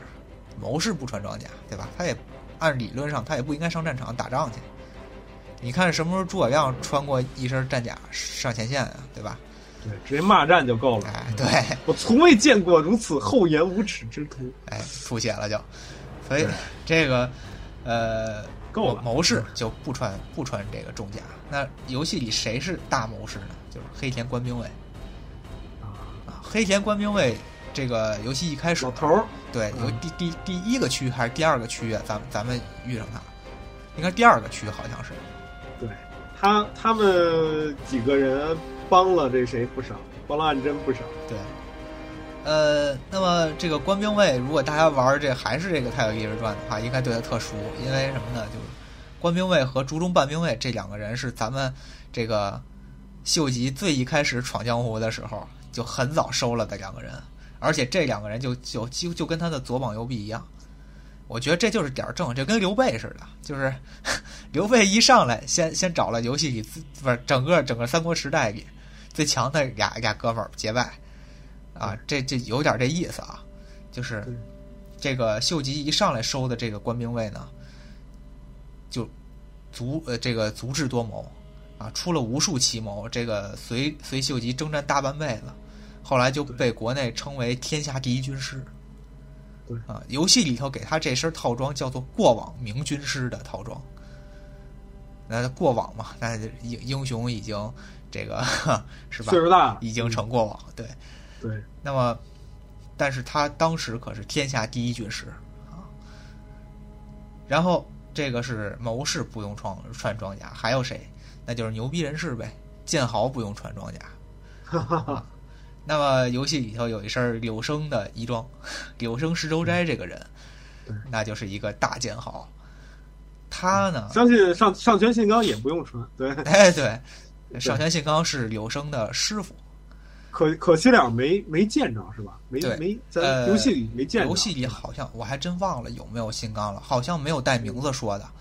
啊，你真来一尸鬼，我可能也不太在意，但是有名字的是真没有。那不能，如果要是上田信刚是个尸鬼的话，那一定很厉害的啊！对，那一定特殊说一下，得特殊强调一下。嗯，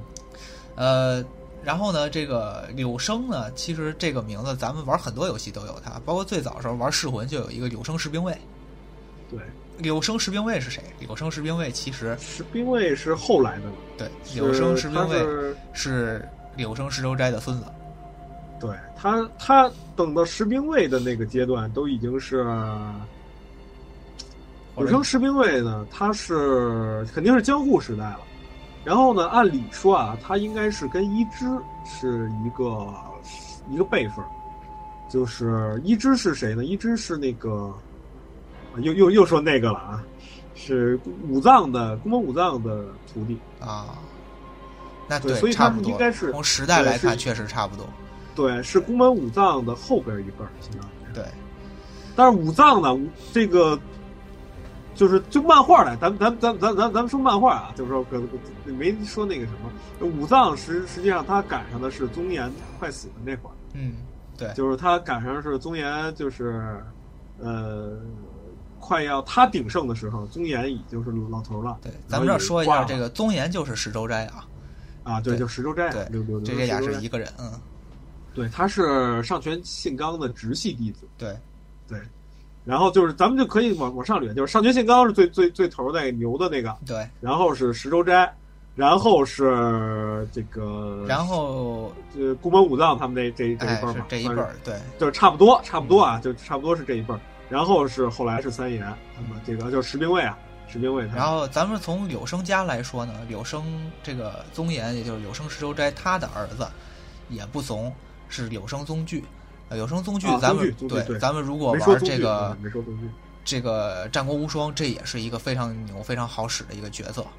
对宗具应该的岁数应该跟武藏好像就是就算是差不多平辈或者差半辈儿的那种。对，差半辈儿那种。然后他的孙子就是这个士兵卫，叫柳生三岩啊。那么这祖孙三代就被称为柳生三天狗。对，咱们还记得那个天狗切吧？啊，咱们其实为为什么说叫天狗，就是 这咱咱们可以就是那日日本的传说里边，天狗的剑法是最好的，哎，就是呃历史上很有名的那个，咱们以前说过，啊，元义经就是说被呃传说为就是天狗教的剑法，所以元义经才这么强。就是实际上有有这么一说法，所以管他们叫有有生三天狗，其实意思就是说这仨人剑法很好，都都很厉害。对，很强，强的过分，像妖怪一样，就是这个意思。呃，反正游戏里头出现了柳生这一套装，然后呢，其实还有一大师玩不长会，但是并没有给我们玩不长会相关的套装哈。还还有第三类人不需要穿甲的，那就是这个忍者了啊。对，忍者其实他是有甲，对忍者甲忍者甲甲其实属于一种单单独的一类啊，咱们在这儿就不多多聊了。但是忍者肯定是以还是以轻便为主。那么反正游戏里给咱们三套忍者甲，就是猿飞佐助那一套，然后伊贺上忍。那么伊贺上忍这一套呢，我觉得就可以算是服务服务半藏的这一套衣服了。然后还有一套呢，算是彩蛋，就是这个损流忍者，那么就是把忍龙给带进来了啊。然后哦，还有这个呢，是吧？哎我我我我我我忘了，我我没记没领上这这对啊这个你因为你你没玩 DLC 三嘛嗯啊，然后这个最后有一个彩蛋是打这个，这是损龙他爸还是损龙他爷爷来着？啊，然后啊能能能得到这个损流忍者这么一套衣服。其实游戏里还有一个彩蛋，就是呃有两个那个这个墓啊，就是咱们能能挖的那个墓，两个坟，这两个坟一个是灵音啊、一个是霞，就是死或生里边的那个追忍和逃忍啊，这也是彩蛋。那么，呃，这这些都有啊对。我确实确实没没那什么了。呃，然后呢，这这种重甲、轻甲咱都说了，那剩下的基本上就全都是当时战甲了。而且呢，这个当时战甲呢，呃，大部分名字都是瞎起的，或者说是游戏给我们一种某种感觉，为了让我们有某种感觉而起的战甲的名字。啊、我举一些例子啊，其实当时的就是咱真正的名字真的没有那么漂亮。比如说，以人物的称号给咱们起个名儿，比如说。比如说这个岛左近，岛才子，哎，对，傲世才子。那岛左近呢？当时这个他其实是一个怎么说，有一些算是智勇双全的一个人。然后呢，呃，这个丰臣秀吉死了之后呢，他是跟着石田三成这一边儿，对吧？呃，算是就是三成的左膀右臂这么一种感觉吧。对那么，呃，有人就评价，就是说岛左近是三成不配拥有的一个傲世才子，哈。那么所以说他的这身衣服叫傲世才子。那么这个景衣执政呢，我们知道一身红特漂亮啊。反正我一周目基本上是穿着这个赤鬼套。景衣执政的这个赤鬼套呢，其实是有两个原因，一个是他收编收编了武田当时有一个有手下有一个赤备队，非常勇猛。当然，当时赤备队的头就是这个幸村啊，啊也不算头，就是里边的一个大将，就是这真田幸村。那么他收编了赤备队，但是没有收编真田幸村啊。那个，于是他就是也穿了这个这个红甲，贯彻这个一身红。然后呢，他的这个头盔还有两个特别长的犄角，我们可以看见，就是就跟鬼一样，哎，像鬼一样，给人一个恐吓的效果。再次重复一下，日本的鬼跟中国的鬼是不一样的。哎，对，不就是日本的鬼是代表的是那个，是更像是中国所谓的妖怪那种感觉。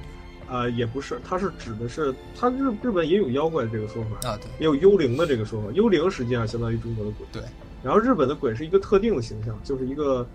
呃很壮的那，一般啊，一般是很壮的壮汉，拿着这个就是身上是虎皮围裙，然后 拿着巨大的棒子，然后头上长着两只脚。对，是这这这个是真的，就是一般传统的形象。它被称为这日本地，就是日日本它也有地狱嘛，就是这个地狱的说法。现在正在热播的这个呃《鬼灯的冷彻》，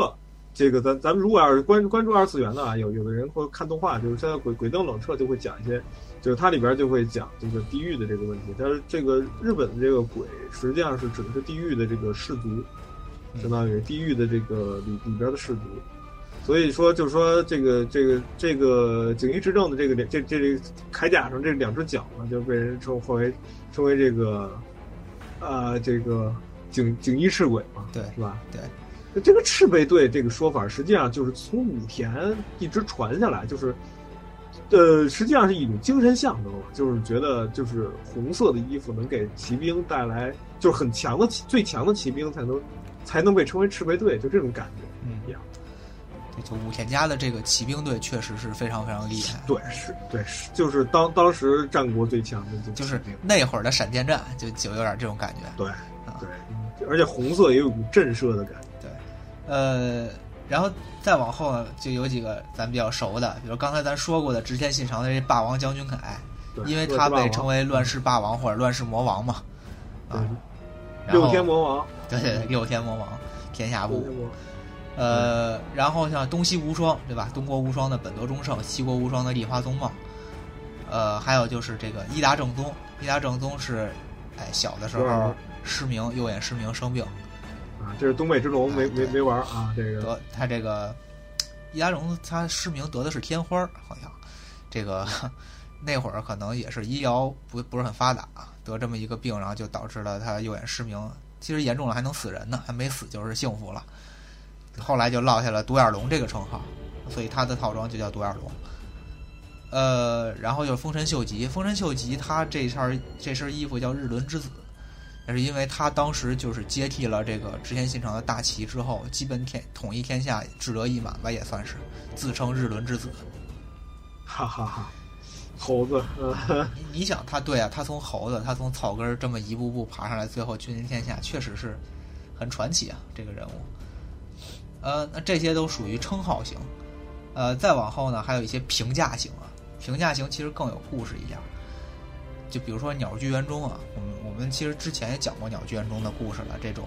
这个明明明知道自己是弃子，然后坚守福建城十多天，最后切腹自尽，所以给他这在游戏这在游戏里边也有体现。对，就是暗真明明去救他了，他就坚决不跑，然后要要坚守到最后一刻。对。啊，那么这个，所以给他这个坚守者的这么一个评价，所以他的套装是坚守者。呃，然后 这个德川 德川家康，德川家康呢，他这个他的这一套叫旅行大义，而且他的那个套装名叫做太平基石吧，好像是。这其实就是完全这就是后人的评价了，谁当时能知道他是这个？能够奠定天下太平的基石啊，对吧？在乱世中，给我印象最深的就是德川家康那个守护灵，就是一个狸猫背着一个那个背着一一堆灵魂，啊对一堆死魂儿，那个就是对那那那个那个劲儿，实在是太狠了，确实是。生压着这个，对他就是他，确实就是什么脏活都干了，嗯，就什么什么事儿脏他就什么都干了。对，但是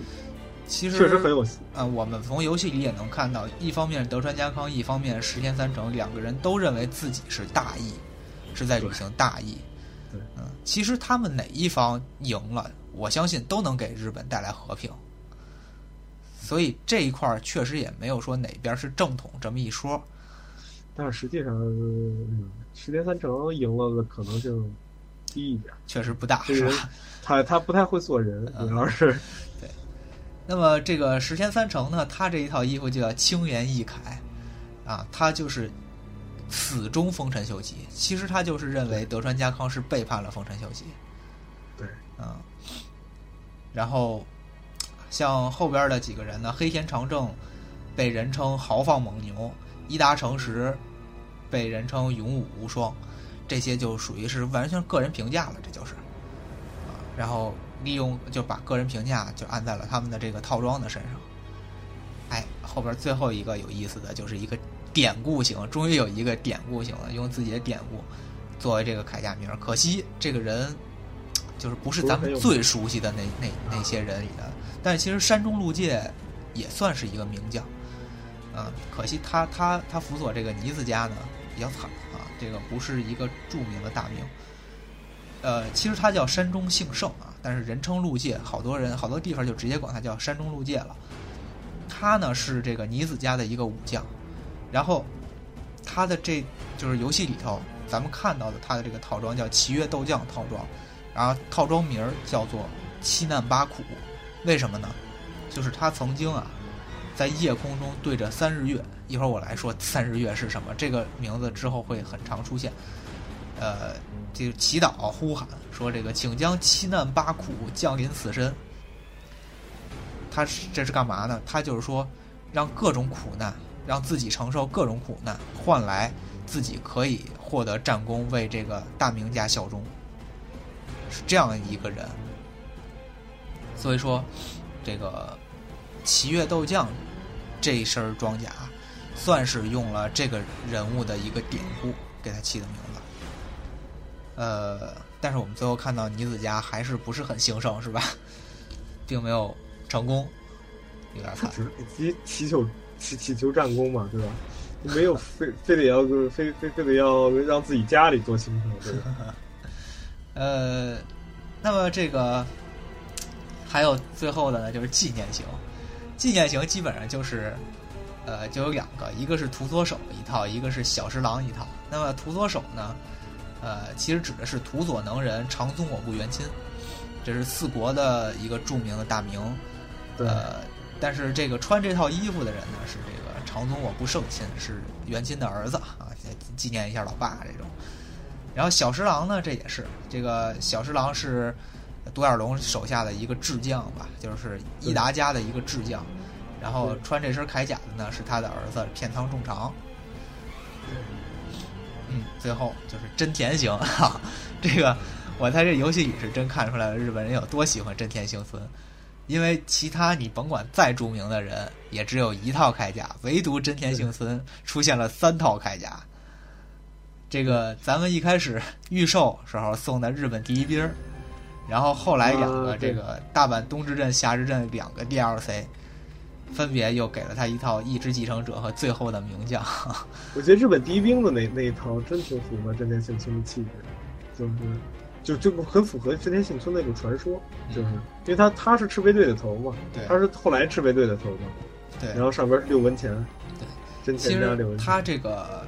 呃，如果你仔细观察，你会发现他这三套铠甲大同小异吧，或者说呃，一会儿我会单聊头盔嘛。从头盔角度看，这个 主要的纹饰都是一样的啊，只不过这个在游戏里头给他装的就是说这三套铠甲分别是他赤背队期间呀、然后大阪东之镇期间和夏之镇期间穿的。啊就是我觉得，就是游戏想给他多做几套。其实他们那些武将谁也不止一套装甲，对吧？谁打仗只有一套装甲，你用坏了还得现做吗？都是好几套，对吧？呃，然后现在我我这这个，哎呀，就是装甲这一块儿，游戏里的装甲这一块儿，真没多少故事可讲，能讲的就这些，也给大家捋了一遍。呃，然后呢，我还想给大家聊一聊头盔，因为日本的头盔太有意思了。呃，但是聊头盔之前呢，我说刚才说给大家讲讲什么是三日月嘛。啊，其实这一块儿给大家普及一个小知识，就是关于日本的月份和日期，它都有一些特别的说法。那么我我不挨个给大家说了，只捡几个说，就是它在日本呢，每一个月份都有一个别称。那么这些别称呢，很多都被用来当做人的姓儿。我们经常能听到这个，比如说姓如月、弥生。啊，然后游，当然我们从动漫游戏里头既然这种有点中二的姓名，这种就更多一些了，什么神无月、水无月，对吧？这啊，对，神无月是有有是这个这个说法是有传说的，就是其实就是回宫降旗，就是所所谓回回宫降吉祥的时候，就是。嗯，这是说日日本的这个这个神会从那个，这一般都会散到这个万万物皆有灵嘛，实际上它会散到这个全日本各地，然后等到十月份的时候呢，会再回到这个出云去，嗯，然后就是再再再聚集到出云，然后所以在所全日本所有地方十月都是神无月，嗯，在出云的十月是神有月。啊，对，就是有这么一个说法，所以就是十月等于日本没有神，是吧？全日本都没有神啊，都聚集在出云。对，就是说它每一个月其实都有一个缘缘由，都有一个小的典故，但是有的可能是神秘一点，有的就朴朴实一点。那么刚才说的这几个都是它的一个月份的代称，比如说刚才说如月就是二月，弥生就是三月，水无月是六月。哎，刚才也说了，神无月是十月。大家有兴趣的可以自己去查一下这种对应，每一个月都有。那么剩下的呢？刚才说这个日子日子，每一个日子也几乎都有一个别称，或者大部分日子都有别称。那么三日月呢，其实就是从阴历来讲的三号，就是三日月。那么三日月是一什么概念呢？就我们知道满月是什么时候？是十五号，对吧？那么对，三日月正好是一个大月牙儿的时候，呃，是，是一个就是很弯的一个月牙儿的时候。就第三日是吧？对，就是第三是第三号三号，对。啊，那么这个三日月就其实就是一个很弯的月亮啊，所以我们看到所谓三日月形，其实就是一个月牙儿形，我们所谓的月牙儿形。那么它还有很多别的，比如说一日其实叫新月，那就更细的月牙了，咱就不挨个说了。那七日月呢，正好是离满月有一半，所以它是半月。哎，然后十十五日的时候，那就是满月了，满月又要又叫望月。然后还有多一点的，就是十六日的时候，有这个十六夜，十六夜我们这十六夜宵夜用的是这个姓儿。所以说，其实呢，我们从通过月亮，哎，这个阴晴圆缺啊，从圆缺这儿一看，盈缺这一块儿一看就知道了，原来三日月其实就是一个月牙形而已，啊，就是这么个意思。所以说也没有那么神奇了，就是就是一个名称而已。呃，现在呢，咱们再说说这个头盔啊，说了这这些什么三日月之后，再说头盔就好说了，因为他们一帮人这个脑袋上都顶一三日月。最为显著的就是独眼龙这个伊达正宗，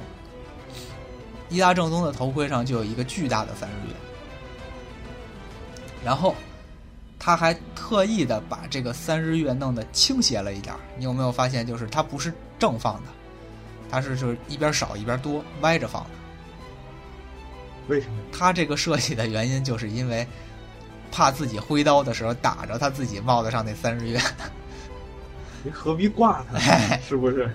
从这一点上，我们就觉得特别的逗，就是我们看游戏里，为什么日本人的头盔上边的东西都那么夸张啊，乱七八糟一大堆东西对呀、啊！这个就是就是非常有意思的一点，就是日本人对于头饰有一种狂热的这种喜爱，因为他们就觉得脑袋上顶的这个东西，要么就得有点象征保佑自己，要么就得有点作用恐吓敌人。因为别人一眼就能老远就能看见我脑袋，看见我脑袋上的东西，啊，然后甚至说有一些强人，他就就比如说伊达正宗这种，或者说是一些武将，他由于这个就是武力很高强，那么别人老远看见他了就会害怕，就一眼就看见这是他，他们根本不担心，就是说老远看见他了，突施冷箭把他射死，哎，他们想的是老远看见我了就害怕，哈哈哈。所以说。还有几个啊，还有几个就是几个东西是日本人特别喜欢放在脑袋上的，就比如说鹿角。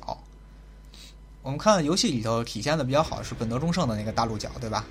对。实际上真田幸村的每一副铠甲的头盔上都有鹿角，它的也有鹿角。对，它的特点就是鹿角和六文钱，就是真田幸村的每一个头盔都是这样的。六文钱是它的家纹。对。鹿角在日本现象征着这个坚不可摧。的这么一种性格，而且鹿呢也有敏捷的这种意思。然后，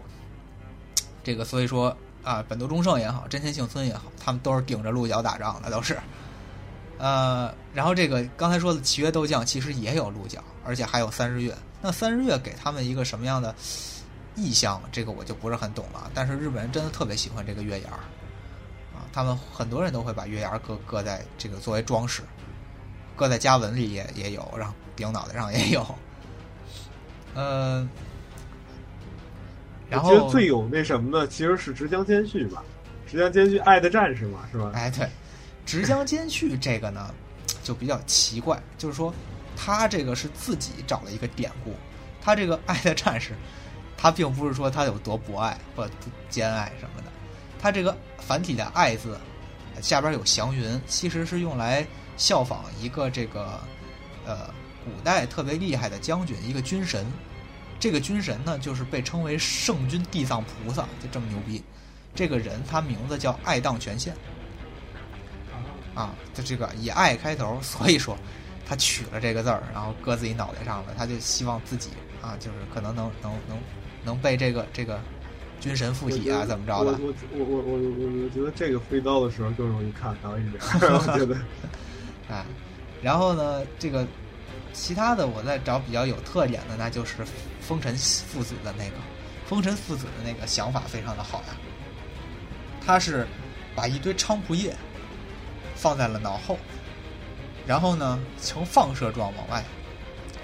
就好像脑袋后边有一个太阳似的。哎，丰丰臣秀吉不自称日轮之子吗？对吧？就这种感觉，后边一太阳，他是太阳的儿子。好。哎，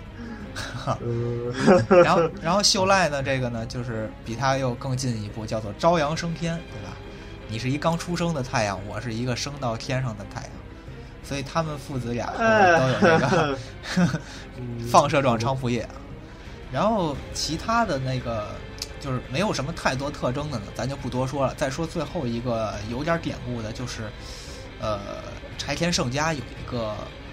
破皮儿柴田的头盔。这其实呢是取的他的一个典故，呃，这个头盔呢并没有什么破瓶子顶在脑袋上啊，这个头盔它只是有一个家纹，二燕金，这个二燕金就是这个柴田胜家的家纹，就是三日月和太阳的重叠，呃，然后这个为什么叫破皮柴田呢？这其实是他的称号，他有一次打仗啊被人围了，他守城被人围了，围在城里头断粮断水，打不出去。没办法，眼看就就要就要不行了，然后他当时就命令全军每每个将士自己喝一大口水，喝完了之后就把城里所有的水瓶全都砸碎，就一点水都没有了，然后就让所有将士背水一战打出去。哎，就是等于说抱着必死的决心，你不打出去，你反正也没水喝，你很快就要渴死了，可以投降嘛？真是，哎，然后这这一战呢就赢了，把敌人打退了。从此给他留下了一个称号，叫破皮儿柴田。这就破釜沉舟是一个意思。对对对，这这这种这种典故差不多的意思。背水一战，这就是背水一战。但是如果要是真真是在古代，我不知道；如果要现代，会有这个指挥官会这样的话，会就就指挥官如果是这种情况的话，他有可能会死于莫名其妙的的来自背后的刀伤。跟张飞似的，是吧？就有可能，当时可能也是众将士众志成城，是吧？里外一心，对吧？上下一心，好？啊，里外一心可不行啊，这个嗯里外一心就破城了就。对对对，很勉强。嗯哎，然后呢，这个头盔就说到这儿，最后这一个小小的点呢，就是面具了。我们这个头部防具啊，我们游戏里头除了头盔以外，还出现了各式各样的面具。那日么本一说到面具，其实我觉得日本面具的艺术风格还是挺诡异的，就是实际上都跟日本的那个国，就是国粹吧，日本的国粹，就是能剧有有这个关系比较大。就是他们的这个艺艺伎这这种产业啊，然后其实就跟怎么说呢，就跟咱们的这个京剧或者说戏剧或者话剧的这种感觉似的。呃，我觉得艺伎跟能乐还是差别还是挺大的。呃，对，还是有一定的区别的。啊、你不是一定的区别，应该是两样东西。我觉得，呃，它其实这个日本的面具啊，它也分成很多种，呃，嗯，就是就像刚才我说这个艺伎嘛，它有伎乐面具，然后跳舞有舞乐面具。那么刚才你说这个能剧呢，其实也有这个能乐面具嗯啊，它就是各种面具给各种不同的这个行当或者各种不同的这个用途所使用。呃，但是呢，咱们这个游戏人王游戏里头看到的面具，应该都属大部分都属于这个能乐面具。就是它的艺术风格，能乐面具，就是咱们如果要是就是熟悉这个日本文化的，应该见过，就是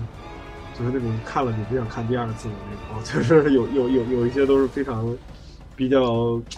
可怕，对，比较可怕。咱们看着就是比较可怕。对，呃它跟它跟京剧的这这个就这个画的这个画的这个脸的这个装装扮不太一样，就是它有一种诡异的感觉，反正 莫名其妙啊。但是就是说，这个这个有兴趣的同学，大家可以自己详细的去查一查，就这这个能剧啊或者能乐啊，它这个是个什么样的形式啊，是是个什么样的东西，呃，也比较有意思。但是日本人其实有一种，呃，不能说是迷信，只能说是坊间流言，就是说这个面具这个东西，其实是它是具有一定的神性的，就是，你戴上了谁的面具，就好像是让谁附了你的体一样。这个是能乐的基本概念，对这个是跟这是能能乐的一个概念，就跟跟这个说法有关系。对，所以说呢，就是这也是正好契合到游戏当中，就是你戴了什么样的面具，你就相当于拥有了这个面具原来的那个象征者的力量。然后，像游戏里头有很多这怨灵的、怨灵鬼的、夜宵的、这个鬼女的，对吧？天狗的、白狐黑狐的，那么就这些都是大仙儿，都是日本的各种大仙儿嘛，或者是鬼，对吧？嗯，那么你戴上他们的面具，你就拥有了他们的能力。所以就是面具为什么在游戏里头能给我们提供各种各样的能力，也很契合日本的这个面具文化。对，我觉得这这一点做的也是非常有意思。嗯，好啊，这个终于啊，终于可能这个人人王的这个热点快让让我们给蹭没了。对，对实际上没根本没蹭着啊，就是就是我我我们当时想蹭一下人王这热点，没想到蹭了一年，对，整整蹭了一年，就是从年初开始说这个事儿，然后一直蹭了一年。幸好这个游戏有三个 DLC，然后现在又出了一年度版啊，对，因为这个游戏打出了之后，我们就就是基本上都买了，然后也都都迅速的通了。然后后来 DLC 我就没再玩儿，然后就因为各种种原因吧，然后 DLC 我也没再玩儿。然后但是，呃，就是这个这个游戏我是很喜欢的，就是可以说是近年来玩过的，反正我在 PS 四上玩过，目前来讲应该是最好的一款。对，呃，反正我就觉得啊，你深看就你浅玩这个游戏，它的游戏性也给你带来很多欢乐。游戏性、它的设计、它的那个，它其实就是就是这可以说是光荣脱库魔，呃的一个这个结合吧。脱库魔的，就我以前讲第一期的时候我就说过，这其实就是一个完美的体现光荣和脱库魔脱脱库魔之间。脱库魔以前是做忍龙的，嗯对吧？对，就是咱那个什么没合并之前，其实做忍龙这这这方面，它的动作游戏跟超高难度，就是它的动作游戏本身就带有超高难度。嗯，呃，当然不是，其实不是，就是忍龙的难难难难点不在于就就跟这个黑魂类的这种游戏，就这这种动作游戏的难难点不一样啊。但是脱库摩的风格，他对于动作游戏的经验很深厚。然后光荣最狠的就是日本文化，对，就是他研究文化研究的很透彻，无论是日本文化还是三国文化，他研究的都很透，所以就你能就完全能侵入到这个。就是你能从这些细枝末节的地方，你就能侵进了日本的这个战国文化里，就你就能都能能，甚至就不只是战国，到传说日本的，包括民民族文化都在里。民民族文化，它的民俗传说，它的这个就是很长的日本古代史《平安京》的一一些东西都会过来，你都能就从一些细枝末节的东西都能挖到。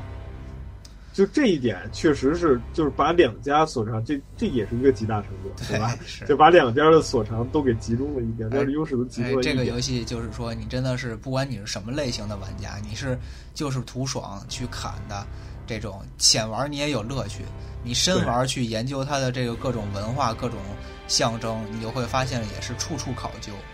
总之就是怎么玩都觉得很棒的一个游戏，这是。它的难度就是很适中，